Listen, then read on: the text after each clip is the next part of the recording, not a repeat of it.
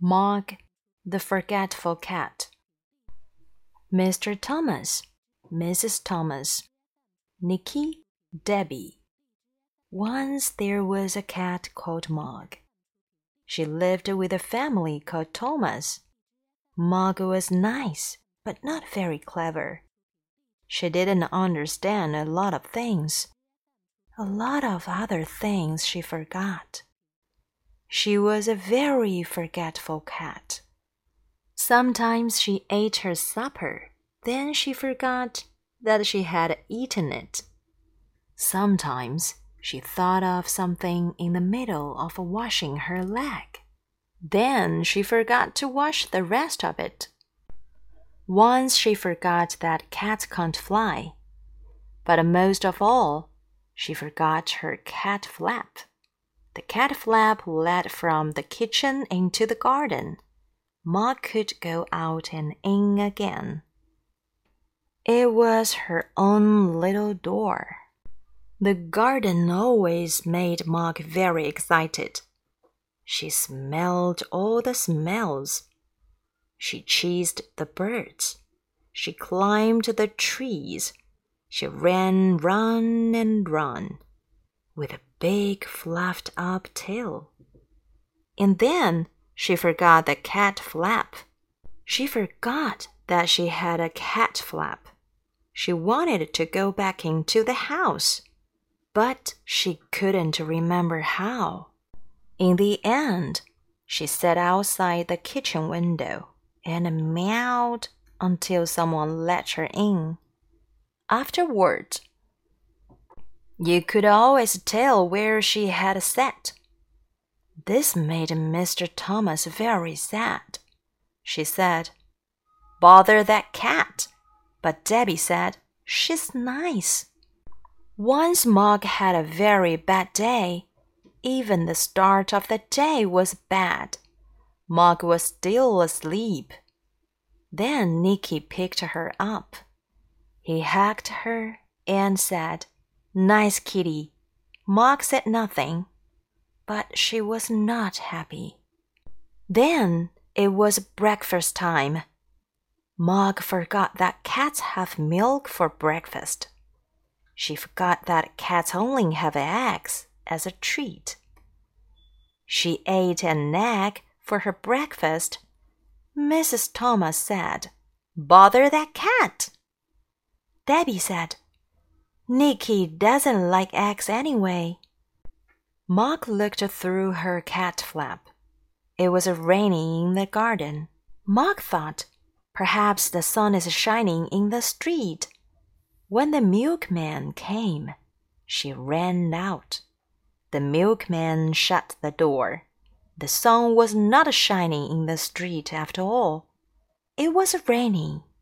A big dog came down the street. Mog ran. The dog ran too. Mog ran right round the house, and the dog ran after her. She climbed over the fence.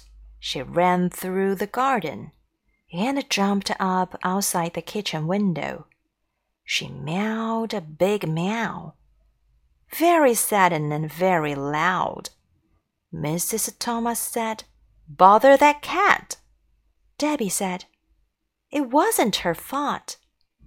Mog was very sleepy.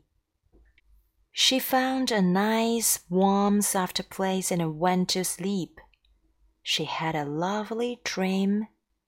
Mog dreamed that she had wings. She could fly everywhere.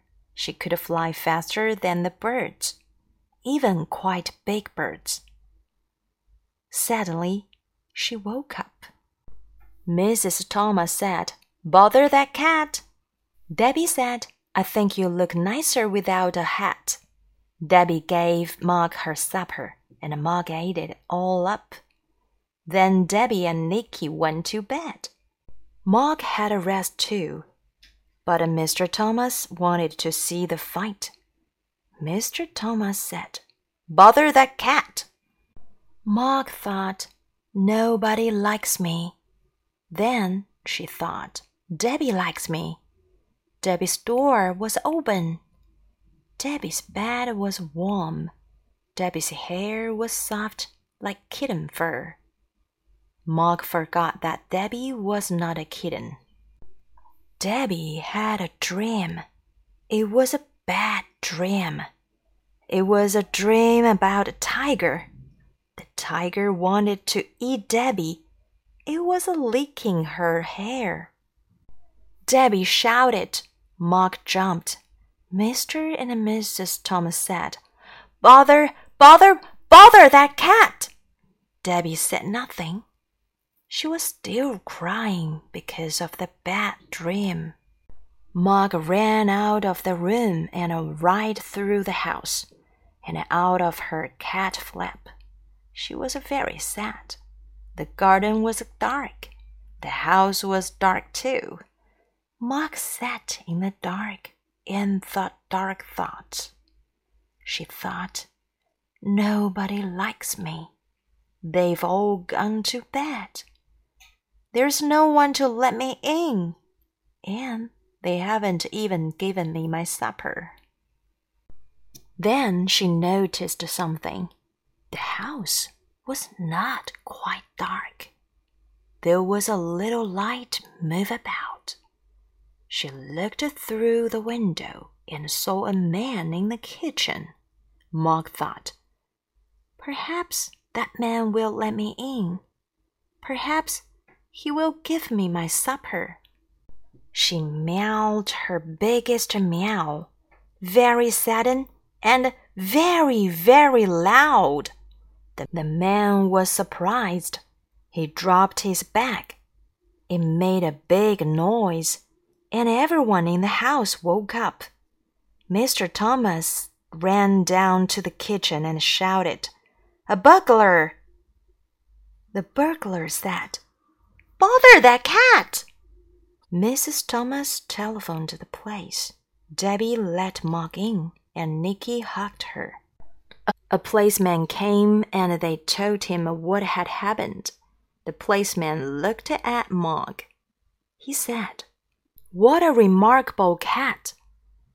I've seen watch dogs, but never a watch cat. She will get a medal. Debbie said, I think she'd rather have an egg. Mog had a medal. She also had an egg every day for breakfast. Mr. and Mrs. Thomas told all their friends about her. They said, Mog is really remarkable.